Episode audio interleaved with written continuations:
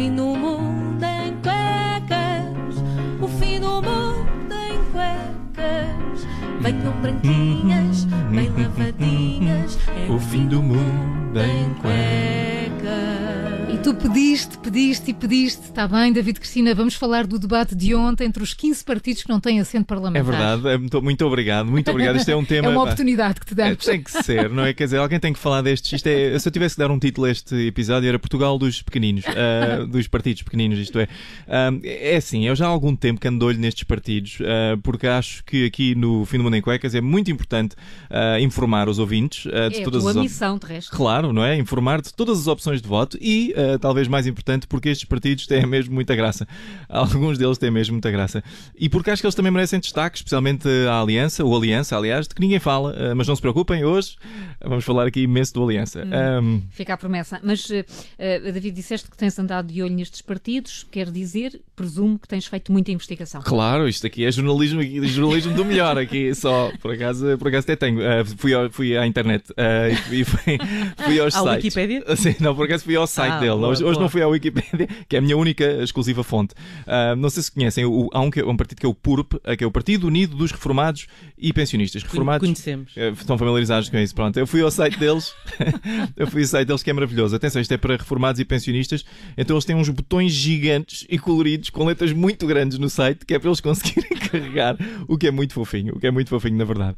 Ah, e depois o site ah, tinha lá uma, uma, uma tab, uma, uma secção que dizia Juventude. Eu fiquei muito curioso, juventude, então os reformados, os pensionistas, e então fui ver o que é que dizia lá. Ah, dizia lá, dizia lá, isto os jovens são uma porcaria, são, são indiferentes a tudo, deviam pensar no que vão ser quando forem velhos. Só faltou lá uma frase a dizer, olha, liguem aos avós, faz favor.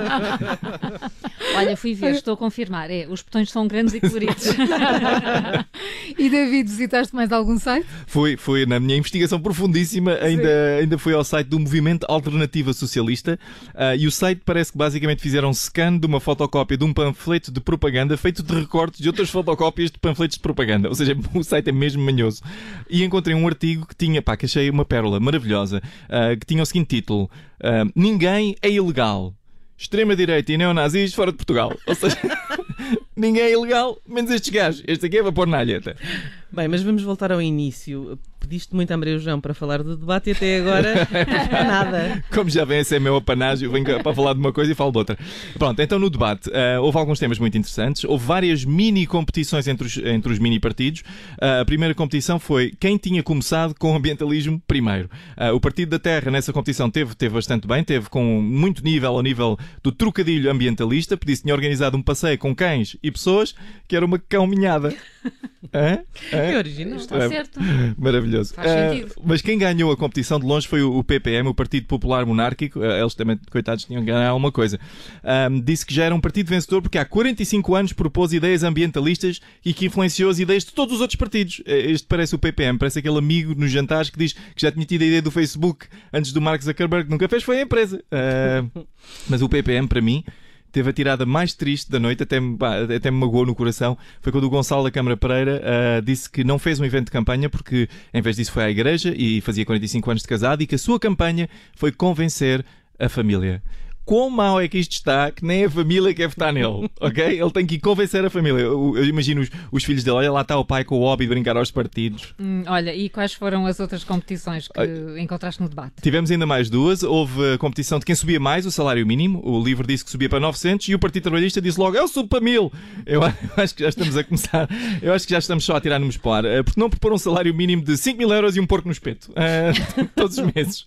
Mas a competição mais parva da noite, sem dúvida nenhuma, foi quando o Carlos Guimarães, eh, da Iniciativa Liberal, disse que também ele gaguejava, como a Joacine do Livre. E logo a seguir o Fernando Loureiro do Porto disse: Eu também gaguejo. Atenção. Que é mesmo aquela coisa de reformado, não é? Que Já, já se tentaram alguma vez queixar de dores nas costas ao pé um reformado? É, eles começam logo: Não, não, mas a mim dói-me mais. E eu não passei a noite toda acordado.